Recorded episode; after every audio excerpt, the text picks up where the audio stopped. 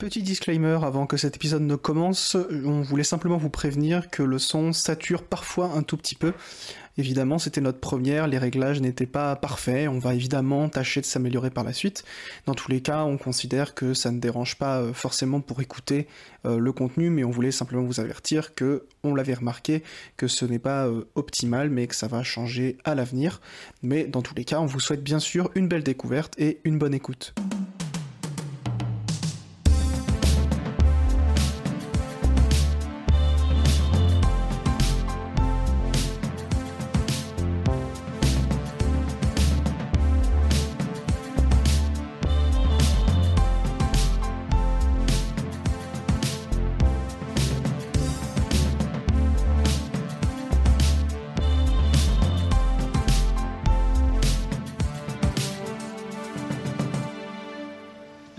Sert à ça, euh, à apprendre à vivre, à apprendre à faire un lit. C'est bon, ça enregistre. Mais parce que j'ai presque envie de commencer par une blague en plus. Allez, fais-toi plaisir. Est-ce qu'on est ouvert? Ouvert à inventaire? Bah oui, on est ouvert pour inventaire. Pour inventaire, j'ai même pas le bon titre. Vers inventaire, préfère euh, s'entraîner. Alors, je pense que ça a commencé. Hein. Bonjour à tous. Eh bien bonjour Bienvenue pour Ouvert pour Inventaire. Oui. Première, première itération. Euh, premier épisode de ce nouveau podcast, podcast cinéma, podcast curiosité, podcast culture, mais malgré tout podcast où on parle plutôt de cinéma, on parle plutôt de films, euh, puisque aujourd'hui, vous l'avez vu dans le titre si vous avez cliqué, on va vous parler de plage, puisqu'on a décidé d'appeler cette émission estivale, fin d'été, Vamos à la playa, à la fois pour... Toi, tu dis euh, vamos, pour- du coup. Alors- aussi, ça, c'est un Alors peu... moi je dis rien parce que je n'ai jamais fait d'espagnol, mais j'imagine que vous allez le corriger. Vamos. Ah oui, Vamos Le. V se prononce B. hein, Voilà. C'est un peu comme chez les... Ouais, on va quand même... On, va- on Ouais. commence comme ça Non, Ah, non. Quand on va parler de film, il y en a un qui va mourir, c'est... Alors, vamos, vamos à la playa. Non, parce qu'on connaît les profs d'espagnol, après ils vont nous tomber dessus. Ouais, ouais, c'est Il n'y a, y a pas de prof d'espagnol ici, avec des Non. profs de français Tout à et fait. un prof... euh, Polyvalent. euh, Poly- Ouais, qui a pas de boulot. Euh, donc, euh, vamos à la playa, puisqu'on va vous parler de trois films su- sur le thème de la plage. Alors, on s'était dit que c'était un bon moyen de finir l'été et de commencer l'année. On reste dans le souvenir des pieds dans le sable. Mm. Euh, si vous voulez en savoir un peu plus sur l'émission, sur le concept, etc., je vous invite à écouter l'épisode 0 qui s'appelle Générique, qui est déjà disponible euh, sur euh, la plateforme même où vous écoutez ce, ce podcast-là. Je donne pas les noms parce que pour l'instant, on sait pas exactement où on sera, mais normalement on sera là. Et euh, à partir de là, vous pouvez écouter le générique où, bah, comme, euh, comme le fait un générique, on donne les informations, donc on parle du casting, on se présente en détail. Euh, puisque aujourd'hui, je suis accompagné, comme ce sera le cas à chaque fois, d'Alénis. Salut Alénis. Oui, salut. Et de Quentin. Bonjour. Alors je pense que nos voix sont assez distinctes, on n'aura pas besoin à chaque fois de dire qui parle. Et moi, c'est. Louis Ouais, alors c'était pas répété, hein. franchement bravo. Euh, et donc tous les trois on est là pour vous parler de, de films de plage. On a décidé, de manière collégiale, ce sera toujours comme ça, de choisir trois films, euh, trois films euh, sur une thématique. Et cette thématique de l'été euh, nous a euh, un petit peu, pas donné du fil à retordre, mais on s'est dit, mais la plage, en fait, il y en a un peu partout au cinéma, un peu tout le temps, mais est-ce qu'il y a des films qui sont vraiment des films de plage? C'était plus ça la question. C'est pas des films dans lesquels il y a forcément une scène de plage comme Mm. ça. Euh, et donc les trois films dont on va vous parler, c'est Old de M. Night Shyamalan. Euh, non, je le dis bien. Bah, euh, non, mais bien. Franchement, ça On va. dit mais Payamalan, c'est ça J'appréhendais, tu vois, de la Ah bah. Shyamalan, oui. Non, non, et Shyamalan fait partie des réalisateurs dont on en fait des caisses, c'est comme euh, euh, Happy Chapong verra c'est à cool, je trouve que c'est pas une fois qu'on l'a dit une fois c'est bon, et tout le monde dit oh Shyamalan c'est dur à dire et à écrire. Alors, non, Déjà, le mec, ça y est, ça s'écrit, ça s'écrit comme ça se prononce. Tout à fait, alors là c'est bien. Et ensuite, on vous parlera de Instinct de survie, The Shallows en version originale de Yome Koresera. Oui, Alors là, tu mets l'accent, mais bah, moi, Alors, ça la Bah non, mais maintenant je fais un effort. bien sûr. Moi j'aurais dit Jaume, parce que euh, je sais pas de quelle nationalité il est, ce pélo, mais enfin, Colessera, effectivement, et non pas Colessera. Waouh, ça commence bien. Ça va très bien. Et puis, pour terminer, euh, un film français. Il y aura, en fait, il y aura très souvent des films français, d'ailleurs, dans, dans, dans ces, dans ces émissions, euh, puisqu'on vous parlera de Un monde sans femme de Guillaume Braque, qui est, euh, comme ses deux compères, un film de plage, mais un peu différent. Euh, c'est d'ailleurs pour C'est ça. peut-être un peu un euphémisme, là, ce que t'es en train de nous dire. Non, on verra que Nous, nous, nous en parlerons Non, plus on tard. verra, on verra que peut-être pas tant que ça. si, si. Euh, alors justement, commençons avec ces deux films. On va dans cette première partie parler de Instinct de survie et de Hold. Euh, ça nous semblait des films euh, assez intéressants à, à mettre ensemble, déjà parce que c'est des séries B. Alors on en parlera, hein, c'est pas du tout un terme péjoratif, mais il me semblait que c'était intéressant de voir comment chacun travaillait la série B justement par rapport au thème plus ou moins directe de la plage. Euh, et ensuite, dans une deuxième partie, on parlera de Un monde sans femme. Alors, on s'est dit qu'on allait commencer par Old, film le plus récent. Tout à fait. Sorti en 2021, film de, donc dernier film en date de M. Night Shyamalan, illustre cinéaste américain euh, responsable de films déjà cultes, alors évidemment le plus connu étant Sixième Sens, euh, et non pas Le Sixième Sens, qui est un film de Michael Mann. euh, bon, Oui, qui s'appelle Manhunter en vrai. Voilà, bon, on- c'est- La si on commence- française nous fout dans la merde C'est d'entrée. c'est- c'est le premier film qui met en scène Hannibal Lecter au cinéma. Et oui, Et, et oui. et- et on vous le recommande. Et on apprécie beaucoup. oui. Mais là, rien à voir avec Hannibal Non. Lecter, rien à voir avec euh, Michael Mann, puisqu'on parle de, on parle de Shyamalan et de son Hold, qui est donc le dernier film qu'il a sorti au cinéma. Il est sorti en 2021, euh, l'année dernière, et il est adapté, et ça, euh, pas mal de gens l'ignorent, euh, d'une bande dessinée franco-belge qui s'appelle Château de sable et qui est scénarisée par Oscar Levy et dessinée par Frédéric Peters, qui est assez connu puisque c'est l'auteur notamment des Pilules Bleues, qui était une BD assez connue qui parlait du, notamment du, du sida. Euh, et donc euh, voilà, c'est une adaptation d'une d'une BD franco-belge. j'ai bien regardé le générique de ce film. Adaptation assez proche d'ailleurs, par, par, par bien des aspects, mais qui diffère sur euh, évidemment ce que Shyamalan apporte en propre au film, puisque ça reste un film de Shyamalan. Mais on n'est pas là pour parler de BD euh, pour l'instant. Je- Vous l'avez lu d'ailleurs cette BD Oh, ou- bah, pas du tout, pas Non. du tout. Mais moi, je savais. Tu vois, tu viens de m'apprendre que c'était adapté d'une BD. En fait, je savais pas du tout. Bah écoutez, c'est une BD qui est assez intéressante et si vous avez vu le film ou si vous comptez le voir, je vous conseille de faire cette lecture parce que Mm. vous verrez, ça permet de bien voir et et justement ça va être l'objet d'une partie de notre discussion, ça permet de bien voir euh, ce que Shyamalan euh, fait en tant que Shyamalan parce que Old, je pense qu'on peut le dire, hein, c'est un pur film de Shyamalan. Euh, mais justement, Old, ça parle de quoi? Si je pose la question, c'est que euh, moi je suis nul pour pitcher les films. Vous avez vu, je les présente. Voilà, je dis adapté de tel truc, machin. Par contre, je suis nul pour les pitcher. Donc aujourd'hui, c'est Quentin qui s'en charge.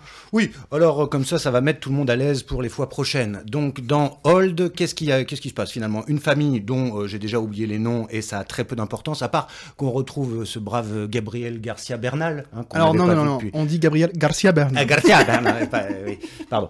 Et oui, moi j'ai fait italien LV2. Euh, Si. donc ce, ce brave homme vient avec sa femme et ses deux enfants euh, en vacances, hein, dans un endroit où on ignore à peu près exactement où c'est. Enfin bref, euh, où il fait très beau, où il y a un bel hôtel, où il y a des plages, et il est, euh, il va avec ses enfants et avec d'autres personnes sur un petit coin de plage qui est censé être vraiment très protégé. C'est le directeur de l'hôtel qui leur file le- le- le- l'adresse quoi et qui les emmène.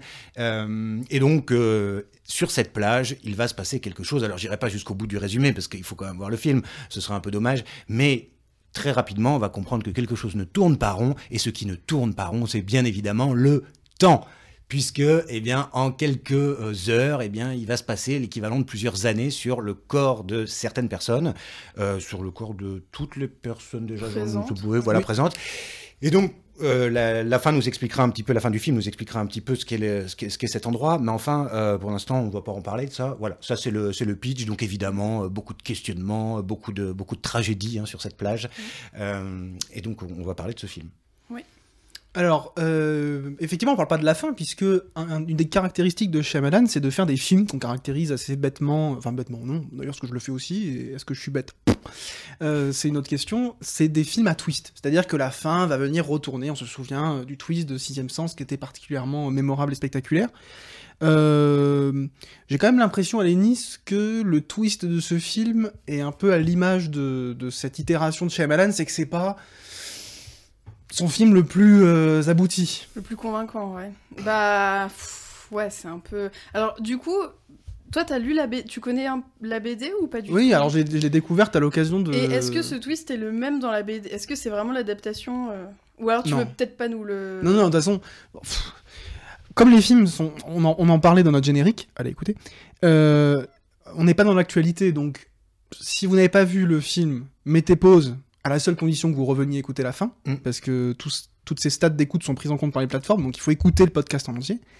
Mais effectivement, est-ce qu'on spoil ou pas? J'ai envie de dire d'une part que allez voir le film, euh, parce qu'on va. Enfin, moi je vais quand même dire au final que c'est un film qui mérite largement d'être vu. hein. Euh, et puis deuxièmement, euh, bon, la fin est pas folle quoi. Non. Et puis Non. elle est, elle est hyper prévisible pour le coup. Enfin, parmi les, les, les hypothèses qu'on peut échafauder en tant que spectateur pendant l'histoire, pendant le Ça déroulement devient du film, vite euh, assez clair, ouais. c'est bah, c'est- quand même, on se dit euh, même, bah non, ce sera pas ça parce que c'est un peu le truc le plus Ouais. attendu quoi. Ouais, bah complètement.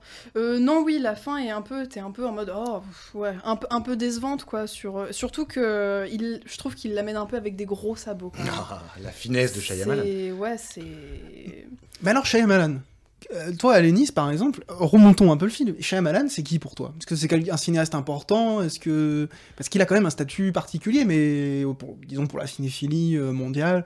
Ouais. Est-ce que toi, euh, Euh, non, ça me touche pas plus que ça. Je trouve ça très divertissant. J'ai pas tout vu, mais euh, je pense notamment à Glace et à cette trilogie avec euh, Incassable et euh, le troisième, je me souviens Split. plus. Split. Euh, ouais, qui sont des films euh, pareils, alors un peu à la limite du fantastique à chaque fois, euh, un peu avec ce twist de fin à chaque fois, que je trouve divertissant mais que j'oublie assez vite. Et Hold, c'est un peu ça, j'ai une ou deux scènes qui m'ont beaucoup marqué, et une scène notamment qui m'a fait très peur, et c'est tout. C'est-à-dire que je pense que là, heureusement qu'on en reparle un petit peu ensemble, mais après le visionnage, peut-être une ou deux semaines après, j'ai déjà un peu zappé la plupart des personnages, la Bien plupart des intrigues, euh, tous ces genres de trucs. Et notamment parce que euh, je me foutais royalement des personnages. je n'avais absolument aucun, aucun attachement pour eux. Donc effectivement, euh, qu'il puisse leur arriver les pires horreurs, bon, bah pff, ouais, c'est ça m'a mais Pas- parce que parce que le personnage principal, c'est le concept en fait, plus que dans Ouais. d'autres de ses films. Ouais, c'est quand même assez flagrant ici. Non, non, c'était pas préparé. Non, je te jure. Ah non, non, mais je trouve. euh, je- là, Bah, je- c'est assez- euh, ouais, je, je crois que ça permet d'expliquer ce que tu dis sur les personnages, où effectivement il y a une espèce de détachement émotionnel. Mm. Parce que, et c'est peut-être un point commun avec la BD, en fait, ce dont parle le film, c'est vraiment ce sujet du dérèglement du temps Mm. et ce que ça fait sur les corps. Et donc les personnages sont d'abord des corps. Tu parles de scènes effrayantes. C'est celle de la grotte. Avec la nana, euh, son manque de calcium. Là. Voilà. Ouais, ouais, ouais, ouais. Il y a quand même une, au- une autre scène que je trouve Ah oui. pas forcément effrayante, mais sidérante. Mm. C'est la séquence où. euh, euh, alors, le temps passe sur tous les corps, notamment les corps d'enfants qui se mettent à grandir très vite. Mm. Et deux personnages qui, au début du film, sont des enfants, grandissent très vite. Évidemment, c'est que leur corps qui pousse littéralement euh, La physiquement. croissance, quoi. ouais. Mais leur euh, esprit, leur cerveau et leur, euh, leur connaissance du monde reste celle d'un enfant de, je crois, 8 ans, un truc Mm. comme ça. Et à un moment donné, un de ces personnages débarque sur la plage et on découvre qu'elle est enceinte. Mm.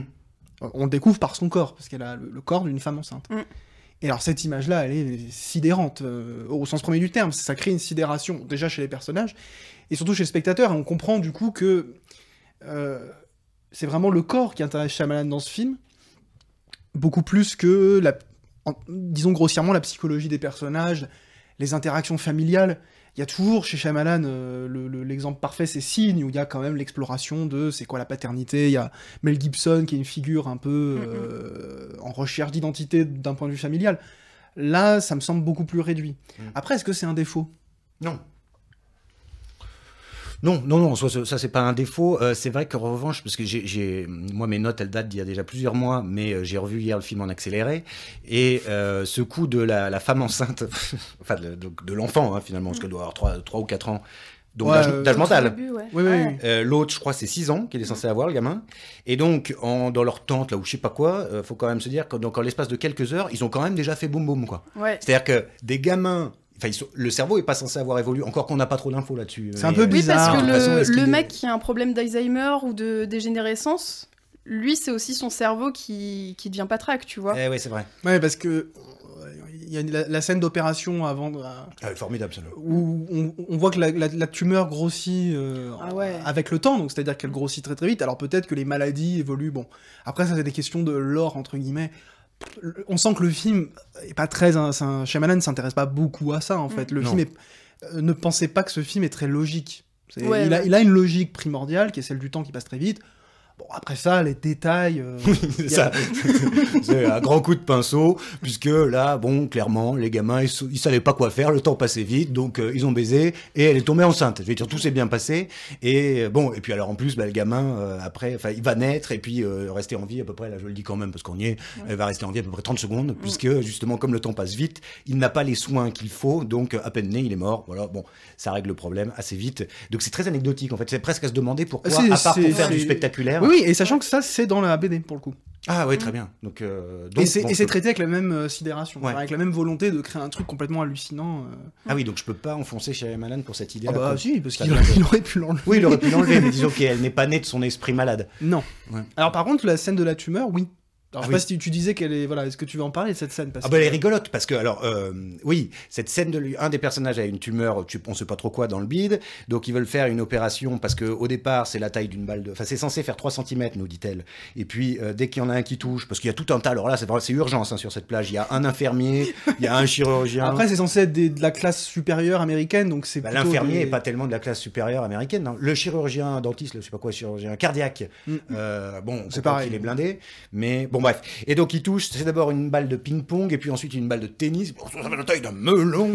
Euh, donc, donc là, ça commence à être un peu chaud pour pouvoir sortir ce bazar. Donc, le type a son canif, hein, son couteau suisse, il ouvre, et puis c'est la merde, parce qu'évidemment, comme le temps passe très vite, ça cicatrise. Et là, moi, quand j'ai vu ça, je me suis dit, ça, c'est quand même pas mal.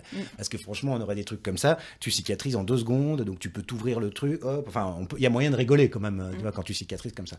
On nous parle pas des infections en revanche, parce que euh, en cicatrisant aussi vite, peut-être que tu peux choper des infections. Mais bon, c'est pas le sujet du film. Bref, ils arrivent à, à enlever cet énorme melon, une tumeur, donc là, elle perd 9 kilos dans l'immédiat, euh, et puis elle est sauvée, hein, quand même, en tout cas, de- gra- grâce à ça. Ouais. Donc, belle scène, belle scène d'opération. Euh, Mm. Là, très, très réussie. Oui, Oui, efficace, disons. oui. oui. Grey's Anatomy a rien à envier. euh, Non, non, go- ouais, oui. ils ont rien. à- Bref, l'inverse quoi. Et alors, dans tout ça, la plage. Puisque euh, notre émission s'appelle Bamos. Bamos à la playa.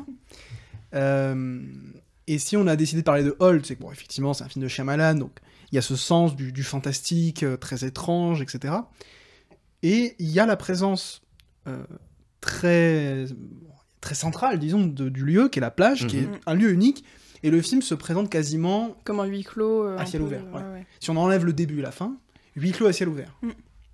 Sachant que le début et la fin, parce que ça on peut le dire tout de suite, parce que d'ailleurs c'est intéressant, parce que tout le monde ne connaît pas forcément la petite euh, tête de ce brave M. Night. Mm. Euh, je sais pas c'est quoi son prénom, hein, et j'insiste sur le je sais pas c'est quoi. Euh, mais euh, effectivement c'est lui qui introduit et conclut le film. C'est-à-dire que moi, peut-être ça reviendra cette expression dans l'émission, j'appelle ça le alerte melon. C'est-à-dire le mec est tellement fier de lui, et en plus d'avoir son nom en très gros sur le générique, il veut quand même nous dire attention, je fais un caméo, c'est moi qui amène les personnages sur le lieu du film, la plage, et c'est moi qui, à la fin, euh, suis derrière la caméra. Mm. En plus, qui se trouve être un appareil photo, mais enfin, on a compris la métaphore. Donc, évidemment, euh, là, c'est deux pieds bien ancrés dans sa propre, son propre ethos de, de- de réalisateur. Mm. Je suis là et euh, je suis doublement là. Donc, mais c'est vrai que sinon, tout le reste, l'heure 30, je sais plus combien de temps il dure, ce, ce bazar, mais euh, on a une heure 30 vraiment sur la plage, quoi. Et c'est effectivement plutôt peut-être que le concept, je dirais que c'est la plage qui est le personnage principal. Tu l'as ressenti aussi comme ça, Lénis euh, Euh, oui, oui, puisque de toute façon, ils sont enfermés. ils- Enfin, on les voit euh, tenter de s'échapper. Mm. Alors par le, on va dire l'entrée principale, en escaladant, en nageant, et vraiment ils sont bloqués dans ce truc. Et donc, euh, oui, le concept et la plage, ça fait un peu un seul et même, euh, une seule et même idée, quoi. Mm, voilà, ouais. Donc euh, oui, oui, je suis assez d'accord avec ça.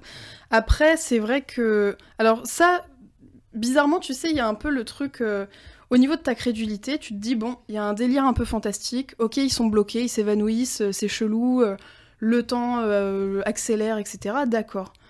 Mais c'est vrai qu'il y a des trucs dont la gamine enceinte et tout, où c'est un peu... ouais, c'est... Je veux dire, quand tu veux... c'est un peu le, le problème du film à concept. C'est que il faut qu'il soit... Enfin, à mon sens, il faut qu'il soit bien ex- exécuté du début à la fin. Si t'as une ou deux incohérences, ça passe, mais si t'as des trop grosses incohérences, tu sors un... Moi, en tout cas, je sors un peu du truc. Et là, c'est vrai que t'as pas mal de trucs qui fonctionnent très bien. La nana qui a son problème de calcium et qui... ouah, c'est terrifiant. Et aussi, je trouve le mec qui, euh, qui est en démence. Mm. Moi, je l'ai trouvé terrifiant aussi de parler justement de la maladie psychique, l'évolution de la maladie psychique. J'ai trouvé ça assez, euh, Ah assez réussi. Alors que finalement, c'est quelque chose d'un d'un peu moins visible que la tumeur ou euh, la femme Mm. enceinte ou ce genre de choses. Donc j'ai trouvé ça plus intéressant et j'ai trouvé ça dommage parce qu'en fait, avec un concept comme ça, tu peux trouver plein de, euh, de mots, tu vois, qui fonctionnent mieux que euh, le truc spectaculaire pour 5 minutes de voilà, oh là là, elle va coucher sur la plage, elle a 3 ans, trop bizarre quoi. Et, et en même temps, tu mets le doigt sur deux choses à mon avis essentielles par rapport au film, c'est que d'une part, effectivement, le problème du film concept, c'est que si le concept échoue ou ne marche pas complètement, c'est tout le film qui s'effondre. Ouais. Parce que le film repose sur le concept. Mm. Et d'un autre côté, euh, peut-être que le. En fait, ce film-là de Shyamalan me semble un peu plus. un peu plus épais qu'il n'y paraît, parce que, en fait, effectivement, il y a ce premier concept, cette première couche, euh, qui est vraiment le temps qui passe, etc. Et en fait, tout ce qu'on pourrait voir comme des défauts, j'ai l'impression c'est ça correspond plutôt au manque d'aboutissement d'autres choses qui seraient plus centrales. Et par exemple, c'est quasiment un film médical en fait. Mm. Parce que tout, tout ce qui va explorer du corps humain, Mm.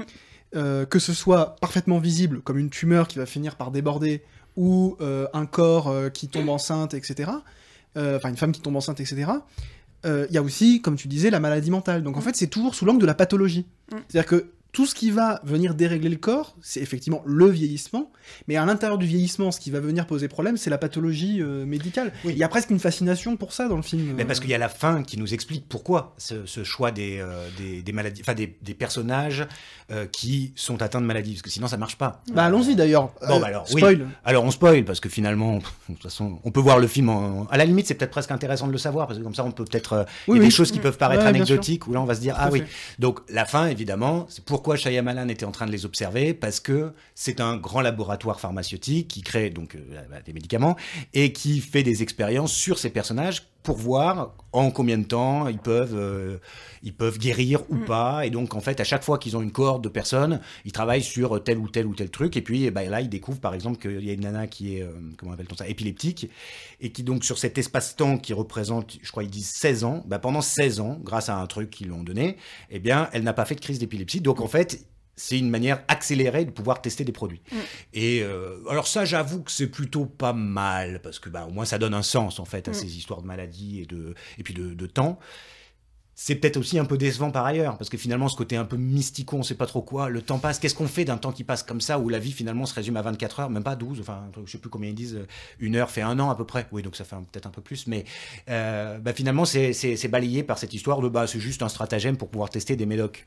Mais cela dit, ça résout jamais la question de pourquoi cette plage a ces propriétés-là. Complètement. Et ça, ça reste un pas. vrai Oui. pur mystère dans le film, ce Mm. qui est plutôt euh, par ailleurs sympathique. Ça, oui, oui, oui, c'est vrai.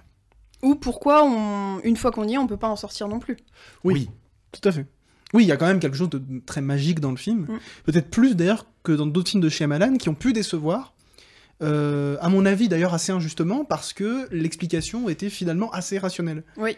Euh, moi un film de Shyamalan que, que j'ai revu il y a un an pile d'ailleurs, que je trouve en fait absolument magnifique à la revoyure, mais vraiment, hein, je, je pèse mes mots, je trouve que c'est un très très beau film, c'est Phénomène. Euh, qui est euh, régulièrement ridiculisé, considéré comme un très mauvais film, etc. Parce que justement on a l'impression que le concept échoue euh, et se vautre dans une espèce d'explication bête. Alors que d'une part, je trouve que le film en lui-même est très beau, le jeu des acteurs est incroyable. et on voit dans Hold, hein, d'ailleurs, qu'il a une manière de diriger ses acteurs qui est très particulière chez hein. Les acteurs jouent très bizarrement dans les films de Mm. Shyamalan. Oui. Et on sait que c'est pas des mauvais acteurs. Ouais. Gabriel Garcia Bernal, c'est un très bon acteur. Il y a une direction, euh, il y a un travail avec les acteurs qui peut être euh, bon étonnant, décrié, je ne sais pas. En tout cas, il y a un travail avec les acteurs. Dans Phénomène, c'est l'aboutissement. C'est Mark Wahlberg, euh, Mm. notamment, qui est le personnage principal. Et euh, euh, l'actrice qui jouait dans New Girl, la série, c'est Zo- Zoé euh, Deschanel. Deschanel, Mm. qui bon, ont un jeu absolument incroyable.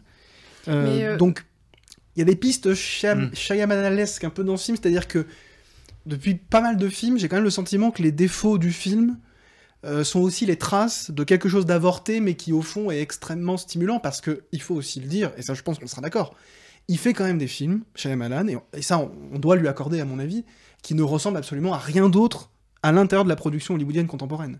Oui, qui est, il a sa patte, quoi, et ça se voit tout de suite. Mais alors, pour revenir un peu sur les personnages, c'est ce que je disais un peu au début, j'espère pas trop me répéter, mais justement, le fait que.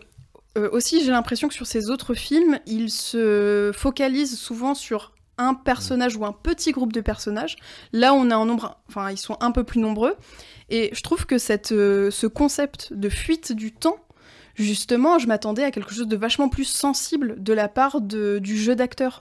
Parce que c'est un truc qui doit être terrifiant, mais alors euh, au-delà de tout, quoi. Je veux dire, euh, une, mort imminente, c'est hyper flippant, quoi. Surtout que chacun a une pathologie qui potentiellement peut le faire énormément souffrir ou agoniser. Et euh, je trouve que justement ce manque un peu d'humanité, d'empathie, de sensibilité des personnages euh, fait un contre-pied avec le concept même du film. C'est un peu moi ce qui me dérange. C'est vrai qu'ils ont pas l'air, en tout cas les, par exemple les enfants, ont pas l'air particulièrement terrorisés. Ça a même l'air d'être plutôt amusant. ils, ils comprennent pas trop. Ils comprennent pas trop, c'est vrai. Alors ils comprennent bien comment faire des bébés, ça visiblement. Euh, et alors moi j'ai un problème par rapport à ce que tu disais Alénie sur le. Effectivement, on a beaucoup de mal à s'attacher au personnage. Moi je déteste Gabriel Garcia Bernal dans ce dans ce film. Ah ouf. Je le vraiment. Précise dans ce film, hein, parce que. J'ai bien envie de dire dans tous ces films. Non, non, Ah, non. Histoire de faire un peu chier, mais non, non, mais bon, disons. Allez, première film. fois que je coupe un micro. Hop. Euh, et alors, le truc où, là, franchement, je sais pas trop pourquoi, euh, c'est le, petit gamin qui a 6 ans. Ah, je sais pas qui ils ont pris euh, pour quand il est adulte, là, mais il est d'une mocheté qui me- m'empêche complètement de, de rester dans le film. Je me souviens plus de ça. Et je sais, et après, j'ai pas eu, j'ai pas osé faire de marche arrière parce que est-ce qu'il a un grain de beauté comme ça, le Oui, gosse? oui. Oui, oui. Ah oui, quand même, ok, parce que C'est même, c'est même parce qu'en fait, tu parles de l'acteur ado. Euh, l'acteur ado, bah, euh, oui, oui, pas le dernier, pas Oui, la oui. toute fin, ouais. Parce que lui, en fait, a ce grain de beauté qui, à mon avis, a été rajouté artificiellement Au petit. au petit. Parce que lui, c'est un acteur. J'ai plus son nom, mais on l'a vu notamment dans, Hérédi- euh, dans, oui, dans Hérédité de Harry Astor. C'est en train de devenir un peu une figure du cinéma euh, de genre américain. On l'a vu dans plusieurs Ouais, c'est films. Une sacrée euh, figure, effectivement, euh, dont je me serais bien passé. euh, mais, mais bon, et après, il y a l'autre, j'ou- j'oublie toujours son nom. Le, bah, justement, le chirurgien, lui, on l'aime bien. On, enfin, je Ah bien. ouais, On le voit c'est dans. celui qui joue dans The Man in the High Castle, c'est ça? Euh, Les yeux bleus. Ouais, vous avez vu, on est bien préparé, hein. Ouais, ouais, non, non, parce que j'ai pas noté son nom, mais c'est. euh, J'aime bien cet acteur. J'aime Ouais, voilà, j'aime bien il cet acteur. très très bien. Ouais, il est bien. ouais. On sait pas qui c'est, mais il est bien. Là, c'est pourri de ma part de pas avoir noté son nom, puisque en plus je savais que j'allais en dire un mot, mais euh, bah voilà, un mot. Euh, donc allez chercher son, son blaze. Euh, on l'a vu dans plein d'autres émission choses. interactive. Voilà, il est, il est très bien, il est très bien. Tout à fait. Bon voilà, euh, est-ce que vraiment on peut dire euh, parce que le, le- le temps, nous aussi, pour nous aussi, le temps passe très vite, et donc il faut quand même qu'on parle d'autres d'autres choses. Oui, alors je précise qu'on avait un conducteur, on, on lui a cassé la gueule. hein. Voilà, Mais euh, bon, on est bien. hein, peut-être que peut-être qu'en sur le, en parlant du deuxième film, on reviendra sur Roll, je ne sais pas. Bah peut-être parce que euh, alors moi si j'ai décidé d'as- d'associer Hold avec le film dont on va parler maintenant, c'est parce qu'il me semble que tous les deux sont des séries B.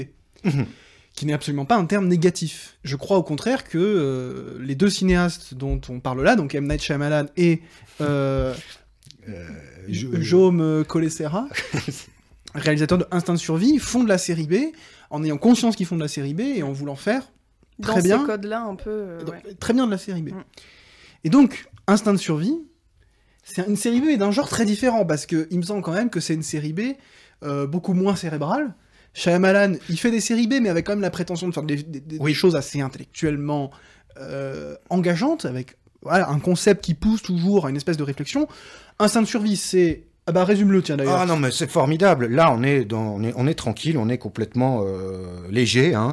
Une jeune femme euh, va sur la plage, tenue secrète, là aussi quand même. Ah oui, non, mais il y a des liens, il y a des liens. petit lien, bon. Bon, bon, Même si on se fout un peu finalement de, cette, de cet élément euh, sur laquelle sa mère allait faire, euh, je sais pas quoi, bah, du surf aussi, ou un truc Oui, comme ça. Enfin bon, c'est une histoire de famille, la mère est morte, etc. Ça, on s'en fout, c'est juste pour, pour placer en fait l'histoire de ce début de plage qui est donc pas fréquenté, parce que ça c'est important. Et ben, euh, cette jeune femme fait euh, du surf. et, et elle fait du surf, hein, et il y a un requin. Et elle se retrouve toute seule, et euh, plus ou moins coincée par la marée aussi. Hum, Voilà, voilà. C'est un film de requin, hein, donc Ouais. à, ce titre-là, c'est vraiment un film, un film de genre, euh, et c'est de ce dont on va parler. Bah oui, parce que déjà, premièrement, film de requin, ça s'inscrit vraiment dans la tradition, qui en fait est une vraie tradition dans le cinéma américain, qui remonte en fait à 75 avec la sortie euh, De Jaws. de Jaws, pas José, hein, c'est pas la même Pas chose. Euh, de Jaws, Les Dents de la Mer de Spielberg en, en 75, qui est euh, le premier film vraiment de requin. Il y avait déjà eu des films avec des requins avant, hein. Euh, mais le premier film de requin euh, vraiment qui se vend avec cette figure du requin, etc. Et surtout le premier blockbuster Mm. américain, c'est-à-dire film avec un très gros budget qui a pour but de viser le plus large public. avec une logique de produits dérivés, avec une vraie logique commerciale qui va soutenir la production du film. Euh, et une tradition qui va jusqu'à aujourd'hui, puisqu'il se trouve que, un peu par hasard, il y a quelques jours, j'ai vu euh, L'année du requin, Ah oui. euh, film avez- français, qui est Mm. le premier officiellement film de requin français, euh, qui est un film qui se fait injustement massacrer, alors que c'est loin d'être un film complètement nul. Euh, donc, premièrement, déjà, un film de requin, tu l'as très bien dit. Anecdote un peu nulle. Je savais qu'on préparait cette émission. J'ai regardé voilà les films du corpus. Je n'ai toujours pas vu les dents, les dents de la mer. Oh ouais. Alors, s'il y a bien, alors, s'il y a bien un truc sur lequel on va pas juger, c'est les films qu'on n'a pas vus. Oui, Je n'ai, que je n'ai jamais vu Le Parrain de Francis Ford Coppola. bah, moi je vais faire ça tout le temps. Vous pouvez le sampler, mon. Qu'est-ce que t'as pas le vu, toi jingle. Moi, j'ai rien vu de toute façon. Et, euh, C'est-à-dire qu'en plus de tout ce que j'ai vu, comme j'oublie dans la seconde à peu près les films que j'ai vus, c'est à peu près comme si je les avais pas vus. Est-ce C'est que, t'as vu Citizen Kane Oui, Ah merde. Bah, je l'ai vu aussi. Euh, elle était bien cet intérêt. Ah, tout le monde a vu Citizen Kane, c'est pour ça que nous n'en oh, ça va, l'honneur est sauf. Voilà. Mais euh, non, mais c'est pas grave. Euh, c'est pas très grave parce qu'en plus, on n'a pas besoin d'avoir vu Les Dents de la Mer pour pouvoir parler Non, de non, ce non, film. non, c'était. Non, non, mais, ah bah, et puis non, il vaut, d'ailleurs, à la limite, il vaut mieux avoir vu les dents de la mer que. Mais je dirais que par rapport à une chose dont je voulais parler sur Instinct de survie, qui pourrait rapprocher des dents de la mer, c'est incontestablement la qualité du requin. Parce qu'on a souvent dit, et euh, enfin en tout cas moi je l'ai souvent dit, je sais pas si d'autres l'ont dit, mais j'imagine que oui, euh, le premier dent de la mer, requin en animatronique, enfin en- voilà la plupart du temps, c'est pas des images de synthèse, donc euh, c'est super, c'est c'est c'est c'est c'est génial et euh, quand vraiment il est sur le bateau, il est sur le bateau. Alors évidemment on peut dire ah là c'est peut-être un petit peu moyen, un petit peu, ça a pris un tout petit coup de vieux par moment. Ça reste assez convaincant quand même. Mais ça reste très convaincant par rapport aux effets spéciaux qui, eux, prennent des coups de vieux beaucoup plus vite. Et tout ce qu'il y a eu de films de requins entre Les Dents de la Mer et Instinct de survie, et même plus, puisque c'était déjà en 2016, ça, euh, il y a quand même à boire et à manger. Il y a des Ouais. choses formidables. Et il y a vraiment des requins tout pourris, parce que c'est devenu des franchises. L'autre fois, j'ai- je, je- je m'ennuyais, donc j'ai voulu tenter un autre film de requins avec Carmen Electra. Je m'étais dit que j'allais voir ses seins comme ça. Bah, tu, prends Et- des, tu prends des risques. Non, non, mais j'avais pris des risques parce que j'essaie de voir tous les films de requins possibles. Bon, bah là, j'ai arrêté également au bout de 10 minutes parce que c'était, ça n'avait pas été dit dans le titre sur Amazon Prime, là, je sais pas quoi. Euh, requin à deux têtes, donc euh, euh, affligeant. mais tout était affligeant du début à la fin, la, chaque personnage, etc. Donc j'ai dû laisser tomber. Ah, Mais Louis, il est un peu. Ouais, ça Ah, requin à deux têtes, ouais. je- c'est-à-dire que moi, j'ai besoin de croire à mon requin. Et ce qui fait que je serai peut-être celui qui va encenser ce film, c'est parce que leur requin, il tabasse. Et qu'il n'y a pas un seul plan, je crois, euh, où j'ai pu reprocher quelque chose aux images de synthèse de ce requin, contrairement à des films où ça démarre très bien, euh, comme Peur Bleue par exemple, très très bien au début, et puis ensuite il ne devait plus avoir d'argent et les requins ressemblent plus à rien. Là, du début à la fin, vraiment, il est formidable ce requin. Donc euh, déjà pour ça, pour moi, c'est déjà la moyenne. hein, si Mm. on devait noter ce film, et sachant que je- donc c'est 10 sur 20, et 20 sur 20, c'est évidemment parce qu'il y a Blake, Blake Lively, Bah, et que elle toute seule, de toute façon, euh, c'est bon. J'étais conquis. Ah bah t'es bon client, hein, parce que Ah mais oui Oui, oui. le, le requin, je le trouve franchement pas convaincant. Et en- alors, c'est pas le pire parce que si on devait comparer au sein même du même film, il y a quand même ces putains de dauphins numériques, tout droit sortis d'une démo PS1. Ah, je me dis mais qu'est-ce que ça fout là? Oui, il y a Flipper. Il y a plus d'argent. J'avoue que si on devait juger économiquement le film, ils ont mis plus d'argent dans le requin que dans les dauphins. Ce qui pour un film de requin Logique. est une qualité objective. Tout à fait. Pour le reste, euh, parce que, bon, tu fais preuve de beaucoup de... Qu'est-ce que c'est? C'est l'attrait de la série B qui te fait... Parce qu'on va pas se mentir, le, le- le film est quand même... euh, je vais pas employer le terme méchamment, mais il a, il a un truc presque volontairement ringard. Oui. Les ralentis, Oui. ils, sont, ils sont horribles. Oui, oui. Ils sont Alors- d'une ringardise... euh, Certes.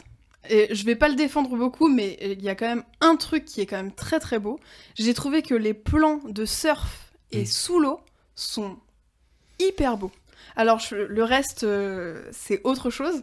Mais je trouve que vraiment, il y a des plans de surf et quand tu les vois sous l'eau et tout, je trouve ça super Oui. bien filmé, Mais su- c'est ouais, mais c'est super joli. Ça reste assez clipesque. Oui. Ça, ça c'est sur Ah la oui, musique, ouais, c'est ouais. très- c'est ultra surmonté.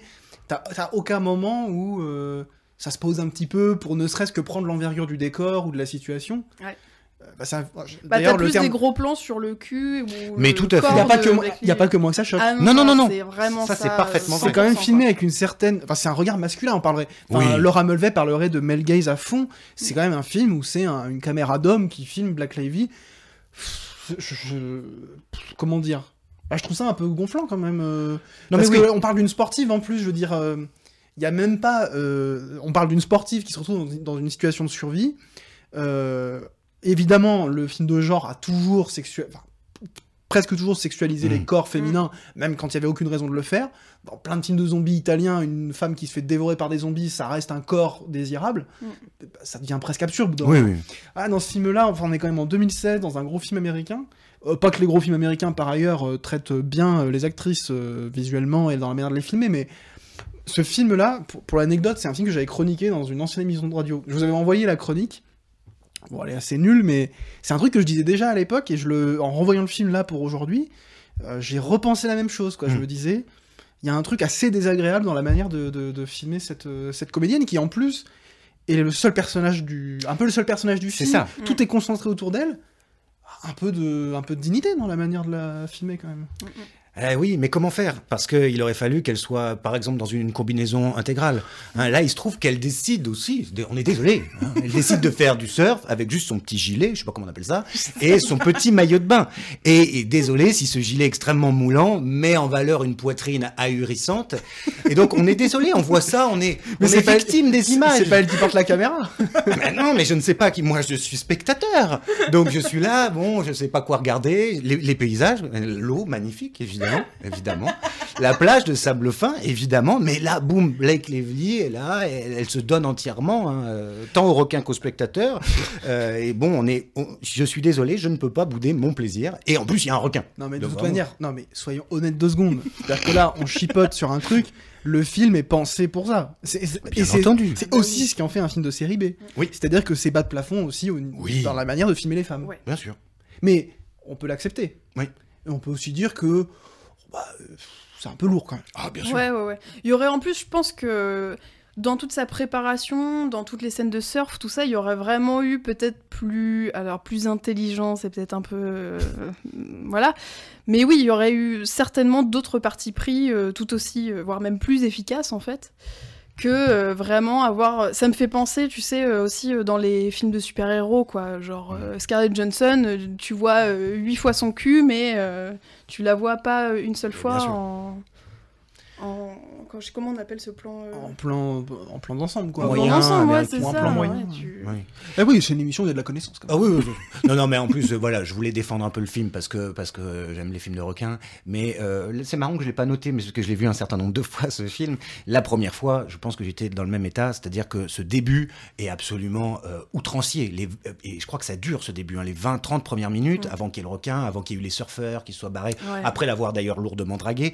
Euh, c'est vraiment, oui, c'est oui, c'est relou, ça n'en, finit pas de commencer. Mm. Et évidemment, euh, on a l'impression d'avoir le générique d'Alerte à Malibu en réalité. Ouais. Ah oui, ah bah j'ai pensé exactement ça. Voilà. Non, les, non, ra- mais- les ralentis, c'est- Je suis évidemment parfaitement d'accord. En revanche, je trouve que une fois qu'on rentre dans le, dans le gras, dans le vif du sujet, il y a deux trois petites trouvailles, il y a deux trois petits trucs marrants. Euh, si on enlève vraiment le côté donc euh, hyper hyper sexualisé de, de Blake Lively, c'est alors sa, sa petite euh, sa mouette, moi ça me fait craquer. hein, mais c'est comme Wilson dans, dans le, le Hmm. Ouais, milieu dans- là ouais. avec euh, machin. Monde. Comment elle, l'appelle déjà cette mouette? Elle lui donne un surnom marrant. je ne sais pas. Euh, saloperie de, de Piaf ou un truc comme ça. Euh, bon, ça, c'est pas mal. Et puis évidemment, quand même, ce, ce requin, alors c'est toujours pareil, ce requin qui, aucun requin ne, ne- ne se donnerait autant de mal, hein, bien, bien entendu. Oui. Ah ça, c'est abs- Euh, c'en est- est, même absurde. Ça fait partie du, de toute façon du film Ouais, de ouais. requin. Et puis ce machin de la, ça c'est pas mal aussi, qu'on voit plus rarement, la, la grosse baleine, euh, les émanations de méthane là où tu sais pas trop Mm. quoi. Euh, ça c'est bien crade parce que ça commence par là en fait. Elle voit ce truc là, qu'est-ce que c'est? C'est une baleine, le requin arrive, etc. Un cadavre, précisons, un un, cadavre, cadavre, de oui, où c'est la première trace de ah, il y a quelque chose qui cloche. Euh, voilà, dans ce, dans ce plan paradisiaque, il y a quelque chose qui est quand même un peu cradingue. Et puis bon, voilà, elle, elle s'en tire plutôt pas mal. Et, euh, et on attend de savoir si elle s'est quand même, si elle a perdu une guibole ou pas. Et on est rassuré à la toute fin, qui se trouve être au, se passe là au ce coup-ci au Texas. Je savais même pas qu'ils avaient la mer, moi, mais parce que je suis nul en géographie, mais si. Euh, où là, elle est avec sa petite sœur et elle a bien ses deux guiboles, donc on est, on est, on est ravis pour elle. Allez, petit moment poète poète. Oui. Est-ce qu'au fond, attention, hein, ça va tabasser. hein. Est-ce qu'au fond le lien entre Hold et Instinct de survie, ce ne serait pas le rapport au temps? Ah Et c'est Et oui, Ah, et oui, eh, et oui, eh, eh. Bien vu. Non, j'y croyais pas, mais je Non, parce pas que- que ça vous que franchement, ça ouais. aurait pu être le rapport au maillot de bain, parce qu'il y a aussi la femme un peu la bimbo Oui, dans, ouais, dans ouais. Hold, qui est quand même un peu bien particulière. Ouais, ouais, ouais. Bimbo aussi. Ouais, ouais, il y a quelque chose de ouais. pas très, très heureux.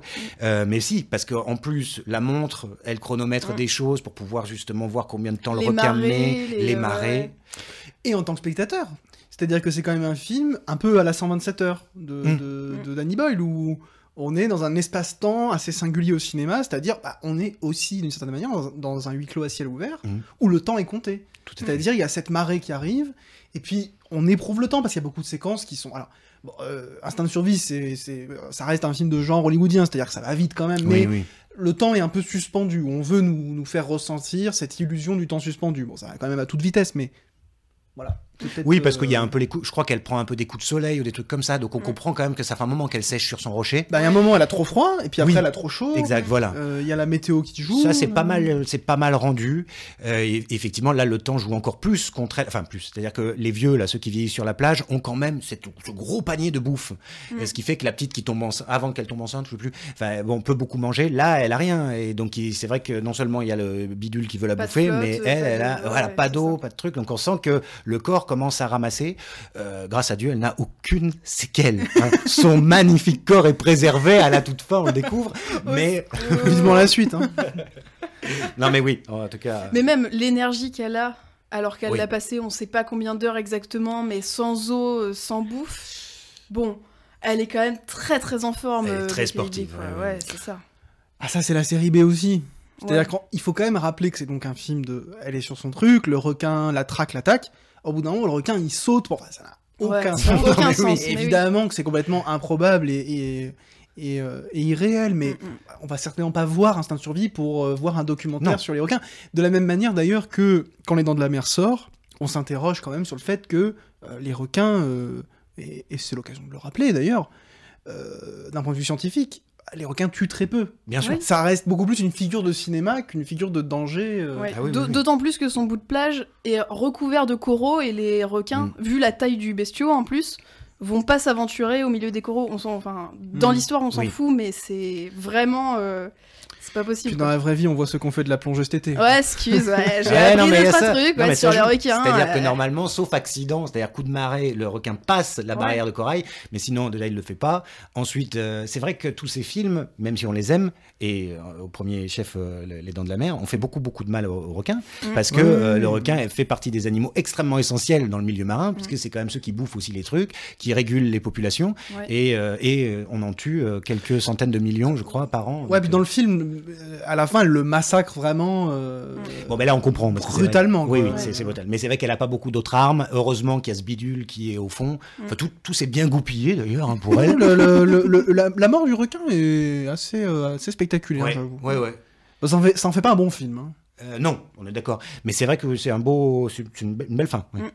Et puis il y a ce truc avec les méduses aussi pour faire un côté un peu lumière Ouais, et tout. ouais. Avatar dans l'eau. Oui, ça. c'est- c'est ça. Ah, moi, ça m'a rappelé Nemo. Mais...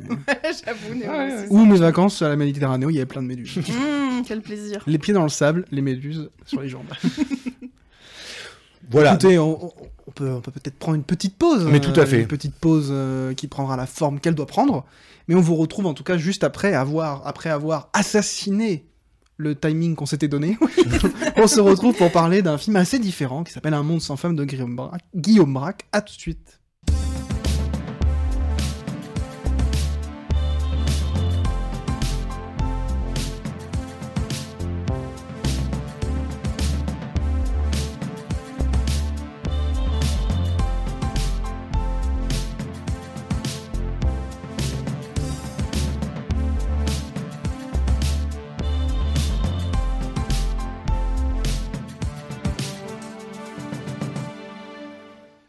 Partie de Ouvert pour inventaire, on est de retour très rapidement évidemment. Euh, comme promis, on va parler de Un monde sans femme de Guillaume Braque, notre troisième film sur le thème de la plage. Mais avant ça, petite, euh, petite pause de jeu. Tout à Euh, fait. ce sera sans doute une petite tradition d'ailleurs, on a préparé des petits jeux pour les premières émissions. Et donc aujourd'hui, c'est Alénis qui nous a préparé un jeu. Et je crois que c'est un jeu qui joue avec le son. Enfin, qui se Ouais. joue avec le son. Alors aujourd'hui, petit jeu musical, parce que voilà, comme on, on en a un petit peu parlé tout à l'heure, euh, un des jeux, un des jeux, un des films emblématiques de requins et de plage, c'est bien Les Dents de la Mer. Et donc, quoi de plus cultissime que ces fameuses notes que qu'on va réécouter ensemble?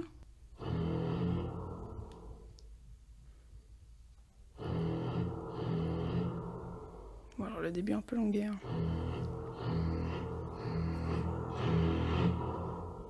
C'est une version midi. hein.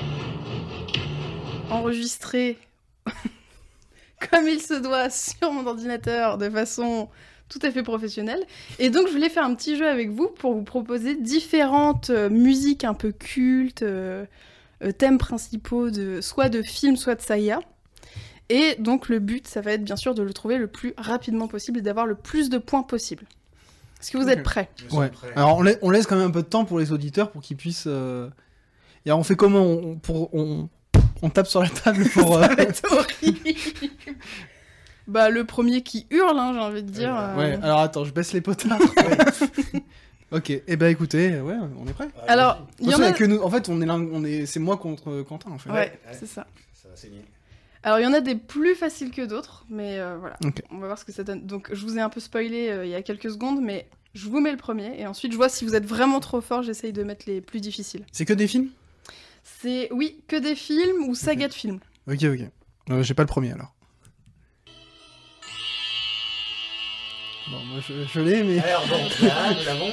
Ok, 3, 4. Il était une fois dans l'Ouest. ok, très bien. Un, point chacun. là, Je, je note les points, je note les points. Peut-être un petit peu plus dur parce que bah, je vous le dis après. On voit- je vois déjà si vous l'avez et puis euh, on avise.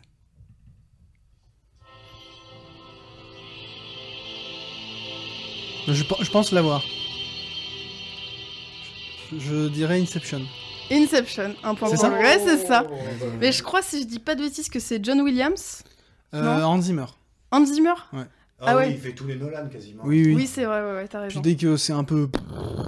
Ouais, souvent. Mais- Et bah, du coup, c'est lui qui a fait Dune aussi, c'est ça, non, Hans Zimmer? Oui, c'est probable. Ouais, il avait fait les euh, musiques des précédents euh, Denis Villeneuve, donc. euh, Ouais, il y a de- il y, a de grandes chances. Ok. Alors, je vous épargne euh, un son. Suivant. Ouais, Quentin Jurassic Park Un point. Eh, on a égalité de deux points partout. Oh J'ai eu trop du mal à le retrouver. J'étais en mode putain, un truc d'aventure, peut-être Indiana Jones, mais j'ai. ça- ça Et là, pour le coup, c'est John Williams. Là, oui. Ouais. Ah, Mais John Williams, pour les, les BO de trucs d'aventure, il est trop fort. Ah, meilleur. Alors, facile. Facile, mais bon, trop, trop, trop cool euh, ce thème. Ah bah, c'est euh, L'Exorciste. Ouais. Michael Field. euh, Ah, Michael Field. Tubular Bells, très très bon album d'ailleurs, qu'il faut écouter, c'est trop cool. Les petits bruits que vous entendez, c'est moi qui note les points. hein. C'est- Oui, je vois que tu, moi, je m'en- tu m'en mets pas. Parce que j'ai dit exorcisme, donc. euh, je Ouais, vous l'avez dit Ah, tous les deux. en là, même temps Ah, ouais, ouais. attends, c'est Alénis. Ok, ok, ok, non, non, ok, ok. Pardon. Non, non, non, non. je- Ok, petite musique suivante. Pirates des Caraïbes? Ouais, bien joué. Pirates des Caraïbes. Je te mets pas le point là. Ah non, non, parce que alors là, c'est sans regret, parce que j'ai dû en voir un demi, je me suis endormi devant. Ah. Ça, attention, ça va aller très vite. Rocky. Ah bah. J'aurais eu Facile. honte, j'aurais eu honte de te la voler celle-là. Merci. C'est fair play, c'est gentil. Alors, euh, au début, j'ai mis le thème principal et Gaëtan m'a dit non, non, c'est trop facile, mets un thème dans le film. Donc, on va voir si vous allez le trouver. C'est pour être Star Wars hein Star Wars. C'est le thème de Padmé Anakin et je sais que toi, Quentin, c'est moins ton truc Star Wars. Donc, Carrément, euh, moi, ouais. Et je me refais la prélogie en ce moment, ça doit être pour ça que. Que tu l'as Ouais. en. J'aurais pas pu te dire exactement, donc ça doit être dans le 2 du coup. Euh, ouais, c'est dans le 2. Bah, c'est quand euh, ils se marient, je crois. Enfin, un petit peu avant, quand ils se retrouvent. Ok. euh, voilà. Quand ils sont encore amoureux et qu'elle est encore vivante. Petite scène de, de love. Euh, allez, encore 3. Celui-ci, un peu plus obscur, un peu. Enfin, un peu plus obscur. Le film est très connu, mais. Avengers. Ah, je, ah, bah, ah bah, je suis un grand fan. Et alors, je salue ma compagne qui est fan. On a écouté la BO en voiture en revenant à Lyon l'autre jour. C'est The Grand Budapest Hotel Ouais. de, bah, la musique est d'Alexandre Desplat. Tout à fait. La quoi. ouais, bah ouais. Ouais. Ah non, mais là c'est triché parce que la- l'album je l'écoute tout le temps. Ah oui, donc, mais euh, c'est comme dans les jeux, on sait pas ce que t'as. C'est vrai, c'est vrai, Bravo, vrai. bravo. Alors, suivant.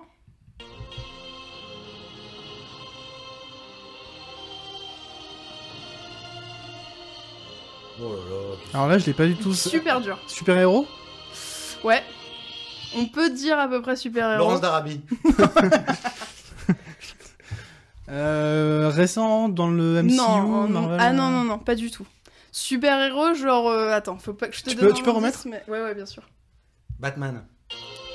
Non, pas Batman, pas super-héros comme ça. Héros, on va dire, euh, de la route. Mad Max? Non. c'est pas un héros. Euh, les convois de l'extrême sur NT1 Non, mais on, on se rapproche. Euh, le salaire de la peur. Non. Un film de camion? Ouais. Over the top. Bah c'est pas The Sorcerer Non. The Sorcerer. de Friedkin là, les... bah, le, Ah re- le remake de non, mais de beaucoup Peur. plus euh, Michael Bay, quoi. Un film de camion? De camions, de voitures. Fast and Furious. Non. J'ai jamais vu. hein. Euh, C'est récent? Non. Les années 80 Oh non, quand même, ce- euh, je sais pas, je crois que j'en ai même pas vu un. 2000, 2010, les derniers. Saga, il y en a eu plusieurs. Film de, De- camion, De plusieurs camions, de voitures, euh, de... Transformers. Ouais, bien joué. Ah. Fallait dire avec Megan Fox. Oui, bah, je... ça aurait été trop facile, tu vois. Et le dernier, un de mes préfs. Hein, J'ai déjà fait les scores.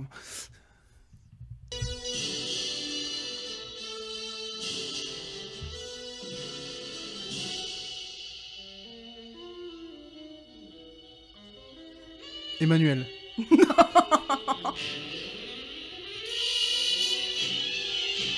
C'est un peu cartoon. Ouais. Taxi Driver. Pas Taxi Driver, mais il est aussi question de voiture dans le film. Cars? Non. T'imagines ça Duel regarde. Euh, c'est un- Ça a l'air un peu. Oui, plus âgé. Années 50. Euh, je saurais pas te donner la date parce que j'ai aucune notion de date, mais par contre avec un acteur hyper connu qui est mort assez jeune.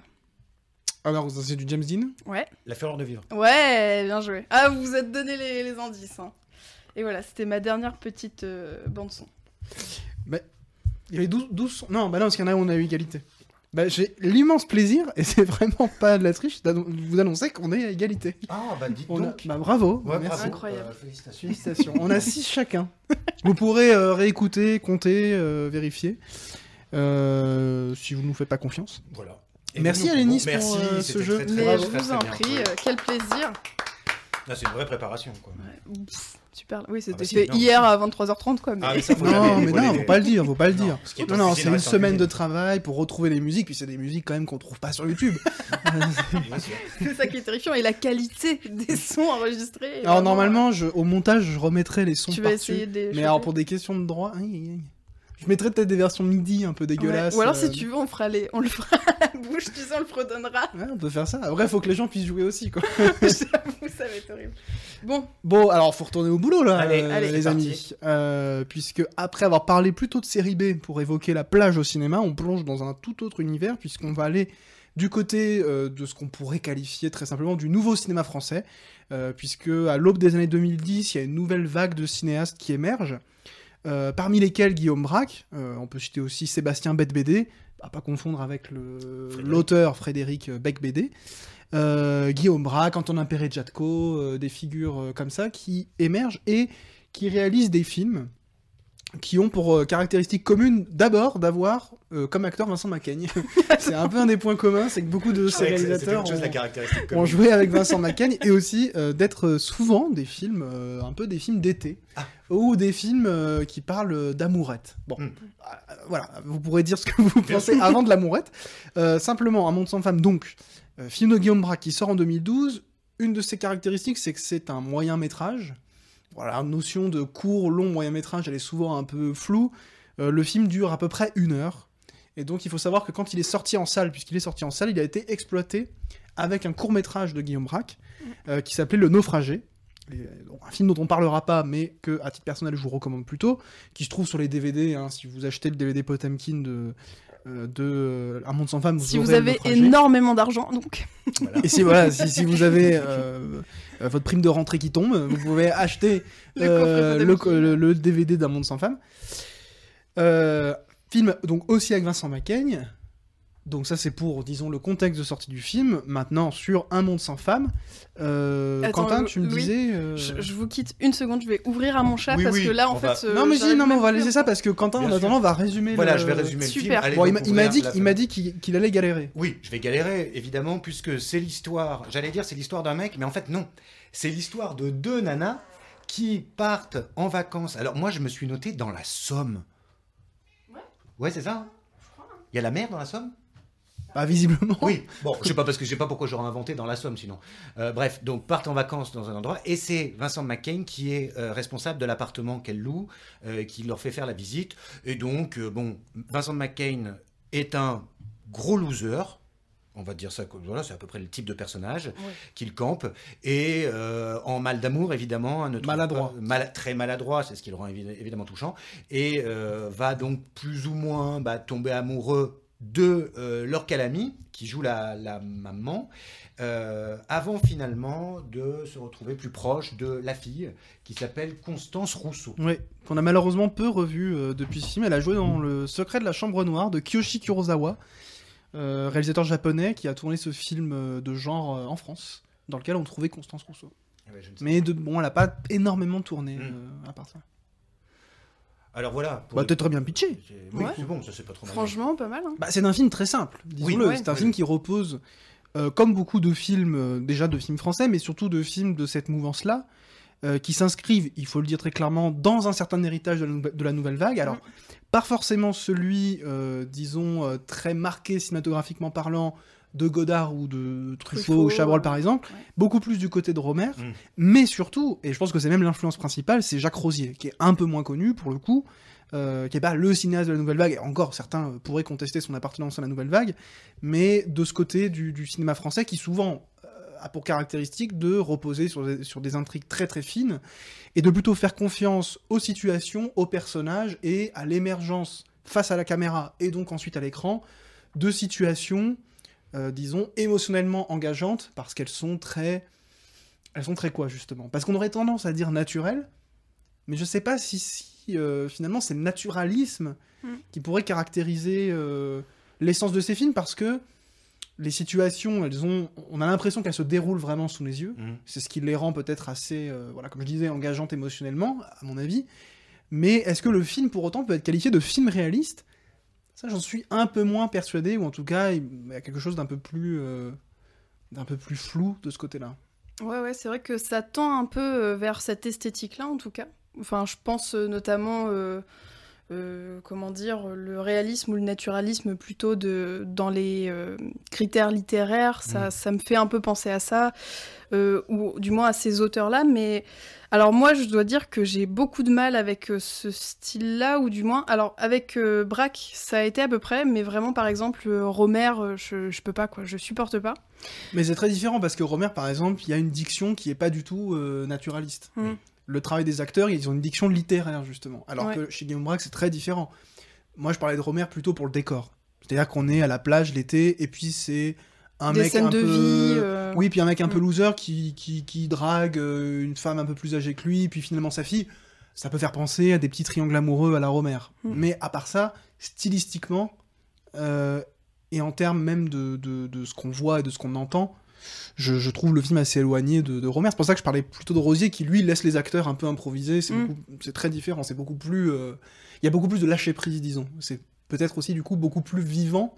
Pas que Romer soit un cinéaste euh, mortifère, mais il y a quelque chose de moins spontané, disons. Mm, mm. Tout à fait.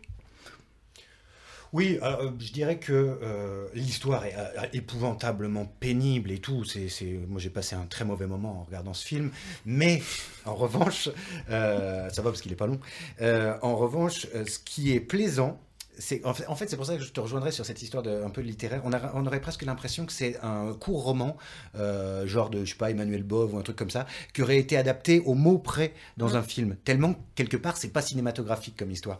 Et ce qui est bien, parce que peu de films le font quand même, et qu'en plus ce film ne prétend pas le faire, enfin disons que j'ai pas l'impression que ce soit euh, affiché en tant que tel, c'est qu'on est vraiment dans la vie des petites gens, Euh, sans pour autant clamer qu'on est dans un film social ou Mm. je sais pas quoi. Ah bah pas du tout. Voilà, et c'est ça qui je trouve plaisant parce que c'est quand même aussi quand même euh, un fond de commerce euh, parfois le cinéma social. Et ici, c'est vraiment ces deux, cette mère, cette fille déjà qui vont, font quand même un peu de la peine. Hein, ils partent en vacances ensemble, elles louent un pauvre truc. Lui qui pue la misère pour de vrai, peut-être presque un peu trop, on pourrait dire.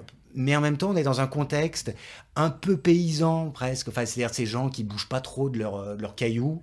Euh, c'est triste, c'est très triste. Et ça, c'est, je dois dire, assez bien fichu. Parce que ça reste discret. Enfin, j'ai pas trouvé que c'était trop, les situations étaient trop appuyées. Alors, je sais pas si je me fais comprendre, mais disons que c'est ça que je retiendrai, moi, de là-dedans. Bah, une forme de tristesse qui, je crois justement, le film cherche à. J'allais dire sublimer, mais c'est même trop fort. C'est simplement euh, se rendre compte que c'est peut-être pas si triste que ça, justement. En fait, c'est euh, des gens qui vivent des situations qui sont au fond assez simples et universelles. oui. Oh, Si on se projetait sur le- la condition sociale, qui est pas du tout le sujet du film, on pourrait se dire bon bah moi je vis pas de la même manière et j'ai du mal à me projeter dans ce mode de vie-là. Mais euh, ce qui compte le plus, c'est cette maladresse dans la séduction, par exemple, Oui. de, de Vincent Maguen. Et c'est pour ça que ça reste, à mon avis, un film euh, à- très éloigné de considérations sociologiques ou autres. C'est d'abord, c'est d'abord un film de drague. Mm. Et c'est peut-être ce qui le ramène d'ailleurs à Romer, qui, je veux dire, un peu, Conte d'été, c'est aussi un peu un film de drague. Euh, Et pour revenir un petit peu sur notre thème principal qui est celui de la plage, Oui. c'est vrai qu'on a l'habitude en été d'avoir toujours euh, une comédie, mais plus côté Côte d'Azur ou camping ou ce genre Ouais. de choses. Et là, on est quand même sur des vacances dans le nord de la France où il n'y a pas un soleil euh, incroyable ou euh, Et voilà, pas grand-chose à faire. Et pas grand chose à faire. Et donc c'est aussi euh, assez intéressant de d'avoir ce contre-exemple qui est en fait euh, les vacances de pas mal de personnes en fait. C'est pas juste, euh, mais et puis il y a une errance. moins, ouais voilà c'est ça. sympathique. Enfin, je veux dire, on traînasse, on rencontre des gens, on discute. Mm. Euh, Il y a des scènes de café où on va discuter des inconnus. Ça n'a absolument aucun impact euh, narratif, mais parce que on comprend très vite que le film n'a pas d'ambition narrative particulière. Euh, même si, alors attention, ça reste un film euh, relativement construit. On n'est pas dans un cas vraiment euh, radical de déconstruction et de simili-documentaire où Oui. la, friction serait- la fiction, mais d'ailleurs, justement, je- je- un lapsus intéressant, parce que la friction entre documentaire et fiction, là, elle est assez poreuse. C'est, Mm. Ça reste une pure fiction, disons. Mm.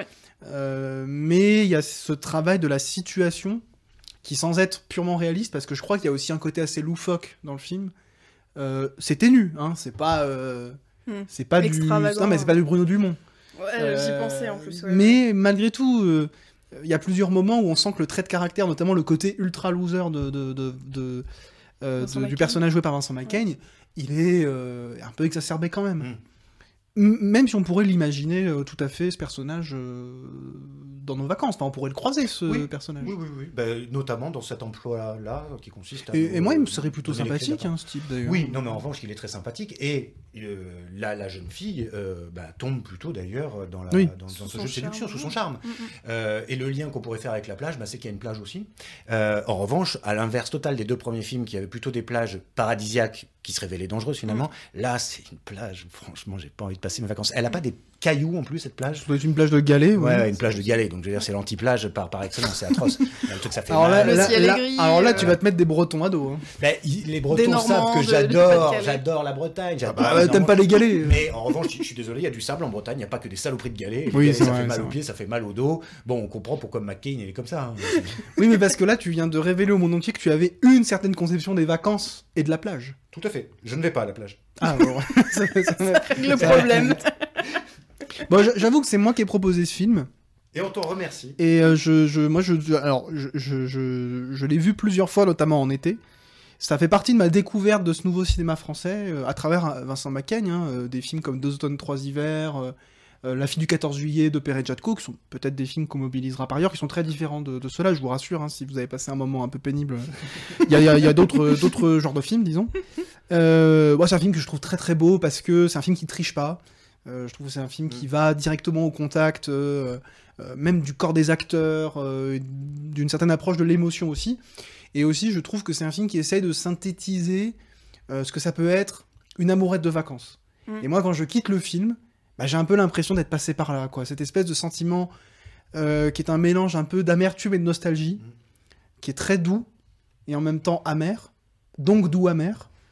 Euh, Aigre-doux. Exactement, aigre-doux. Ce film est une sauce soja, en fait. Je trouve que en revanche, tu, tu, tu le, tu le vends extrêmement bien parce que si j'avais entendu ces propos, peut-être avant de le voir, je l'aurais vu avec beaucoup plus de bienveillance. Donc je trouve que c'est très bien ce que tu dis, ça me pousserait presque à, non, à le revoir. Ah bah, ça- moi, c'est un film que je trouve absolument très beau.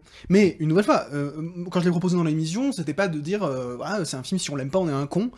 Euh, bah, ça, je le pense, mais je le dis pas. bien sûr. mais, c'est bien normal. non, ouais, c'est un film que je trouve très, très attendrissant et même très touchant. Mm. Et je trouve Vincent McCain très beau dans ce film. Mm.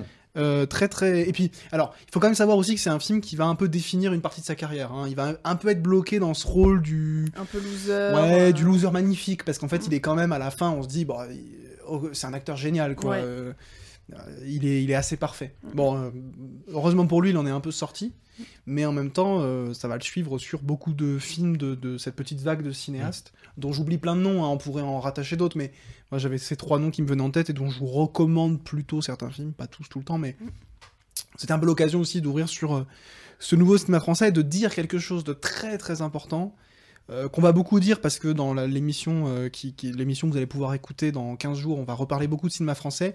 Le cinéma français, c'est tout sauf un cinéma chiant, sclérosé, préconçu. Mm. On est peut-être un des cinémas au contraire les plus riches euh, au monde. Alors, Un monde sans femme n'est pas l'exemple le plus flamboyant parce qu'il est dans un héritage très écrit de ce Mm. ce qu'est le cinéma français dans un imaginaire.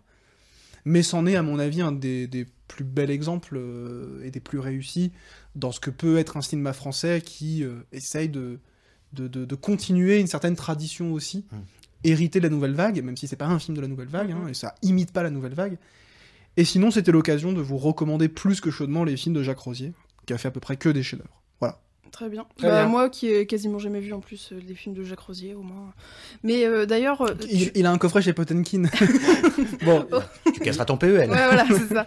Et euh, également, euh, comme tu parlais de Bruno Dumont, c'est vrai que moi, en regardant le film et en regardant ces plages du Nord, ça m'a fait beaucoup penser à certains films et certaines séries de Bruno Dumont, dont Le Petit Quinquin, qui est, euh, voilà, souvent Bru- Bruno Dumont, c'est quand même un peu, euh, j'adore ou je déteste. Il y a rarement, on va dire, un équilibre euh, selon les films et selon, comment dire, l'appréciation de la série aussi, mais aussi de jouer sur, alors. Le petit quinquin, on est encore plus peut-être dans le, le cœur de la campagne, vraiment des gamins qui, qui jouent dans la ferme, qui sont un peu chelous, un peu bizarres.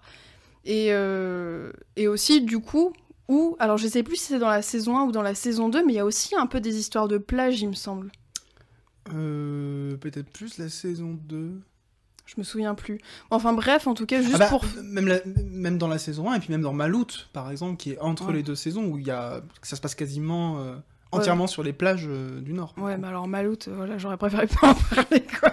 Bah, il y a des plages. Putain, choisir un vraiment pour regarder plutôt le petit quinquin, quoi. Oui, non, mais cela dit, on sera d'accord là-dessus. Ouais. Donc voilà, bref, c'était juste pour faire le petit lien entre les deux qui, euh, qui, me sont, qui sont très différents esthétiquement, mais euh, au niveau des paysages et un petit peu de, du fond, même de l'idylle de jeunesse, tout ça, ça c'est deux différents, enfin deux traitements différents, pardon, de sujets un peu communs. Oui, puis qui sont deux cinéastes français, euh, disons, importants Mm. aujourd'hui. Bon, mes chers amis, écoutez, euh, ce Mais- fut fort agréable. Tout à fait. Eh ben, comme on vient de parler d'autre chose que du sujet de l'émission, c'est peut-être le moment de faire nos quelques recommandations Exactement. pour conclure. Ce sera une tradition à chaque émission, à la fin, avant de se dire au revoir. Ça servira de conclusion parce que si on était dissertatif, on ferait une conclusion qui synthétise, mais on ferait que répéter des choses qu'on a déjà Bien dites. sûr. Donc on se quitte sur des petites recommandations personnelles. Tout à fait. Donc bah justement, Quentin, euh, Alors, qui lançait les hostilités. Je commence évidemment euh, en étant euh, là. Je présente immédiatement l'édition Leitmotiv. Alors voilà, vous ferez des recherches ou pas. Direct, quoi. Direct. Non mais voilà, j'avais dit. Mais en revanche, j'ai trouvé, tu vois, un bon, une, une bonne stratégie pour pouvoir présenter, parce qu'il se trouve que c'est euh, mon édition, enfin l'édition de mon éditeur. Donc c'est là que j'ai la chance de publier. Mais là, c'est pas du tout pour faire de la réclame pour moi. Euh, c'est pour vous inviter à aller sur le site Letmotif, L E D T M O T M O T I F, oui voilà, euh, pour voir tout son catalogue et aussi parce que cette émission sera diffusée. Je pense qu'il restera encore un peu de temps à ce moment-là. Euh, actuellement, sur Ulule, vous trouverez une, campagne de participation au lancement d'un nouveau livre chez Letmotif concernant John Carpenter, euh, un livre de Stéphane Benaïm. Donc euh, voilà, j'imagine que dans les quelques personnes qui écouteront, il y aura peut-être des, des- des gens que Carpenter intéresse. Et donc n'hésitez pas à aller souscrire puisque c'est des toutes petites maisons d'édition. Letmotif en est une. Et euh, plus que jamais, en plus le, le papier a énormément augmenté euh, dans le prix. Donc plus que jamais, ces éditions-là ont besoin du soutien des quelques lecteurs que le cinéma intéresse. Bah merci Quentin, et puis merci pour eux. On Oui. ira, je pense qu'on essaiera de mettre le lien dans, Oui. la, dans la description de, de la, la plateforme sur laquelle vous écoutez. Donc au moment où vous écoutez ça, n'hésitez pas à aller voir dans la description pour euh, aller sur le site de- des éditions Leitmotiv. Allez Nice, est-ce que toi aussi c'est une réclame ou? Non, non, moi c'est des petites euh, recos comme ça. Alors j'ai une recommandation cinéma, film assez récent et une recommandation podcast. Je commence par le film. Alors peut-être qu'en septembre ce sera plus au cinéma, mais en tout cas je vous conseille fortement d'aller voir After Young, qui est un film dont le nom du réalisateur m'échappe, mais avec Colin Farrell. Et euh, pour vous le résumer très succinctement, c'est l'histoire d'un couple qui a adopté une petite fille chinoise. C'est euh, complètement science-fiction. Et ils ont en fait un espèce d'androïde humanoïde qui est là pour euh, apporter, on va dire, des éléments de culture à cette petite fille qu'ils ont adoptée, mais qui fait partie intégrante de la famille. Et un jour, cet androïde casse, ne fonctionne plus, et donc le père va essayer de faire en sorte de le réparer parce que sa petite fille est très malheureuse. Et c'est un film qui est très beau, assez contemplatif, assez, je trouve, novateur dans ce qui concerne la science-fiction, et qui apporte plein de, de très belles réflexions sur euh, la mémoire, le rapport à l'autre, euh, voilà, toutes ces choses-là. Et donc c'est un très très bon film que je vous conseille si vous pouvez d'aller si vous pouvez aller le voir en, en salle n'hésitez pas. Et sinon euh, essayez de le voir voilà euh, en DVD ou comme vous pouvez.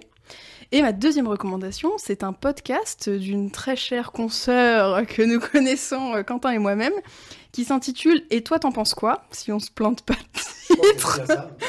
Et qui est un podcast de philo euh, très marrant euh, où on passe un très très bon moment. Et j'ai vraiment hâte qu'il continue à enregistrer parce que ça me manque un peu.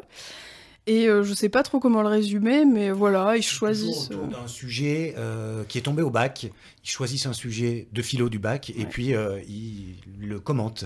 Voilà, et c'est vraiment très drôle. Moi, il y a vraiment des passages que je me suis remis deux, trois fois parce que les vannes me font rire. Voilà, donc euh, n'hésitez pas à aller, euh, à aller écouter si ça peut vous intéresser, si vous êtes des aficionados des podcasts pour la rentrée. Voilà, c'était mes deux petites recommandations.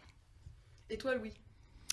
Euh, ma recommandation, elle est liée à la naissance de ce podcast, puisque euh, vous avez eu la grande chance, je l'espère, je sais pas si ce sera prêt à temps, mais normalement vous avez eu la chance d'écouter notre très beau générique euh, qui a été composé spécialement pour nous par Bric Argent, qui se trouve être un, un ami de longue date et qui se lance pleinement dans ce très très beau projet musical. Et donc ma recommandation, c'est son premier single.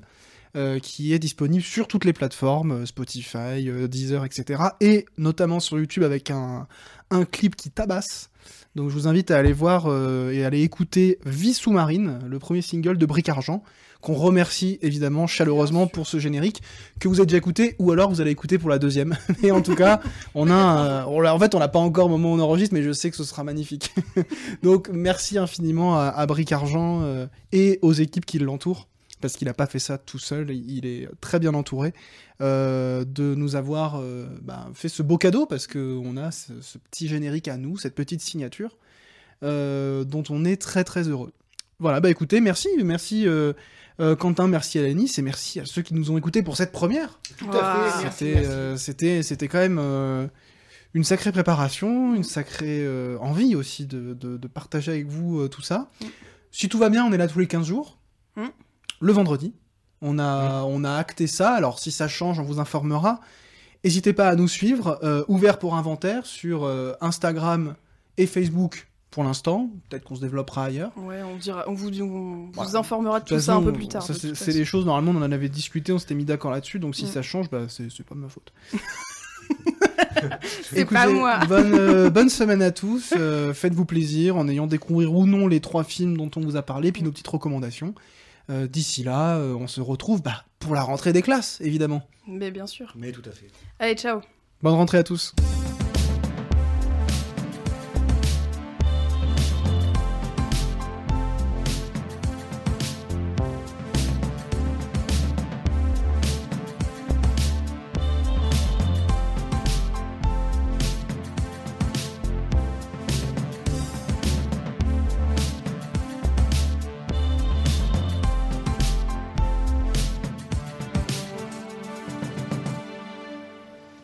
Sert à ça, euh, à apprendre à vivre, à apprendre à faire un lit.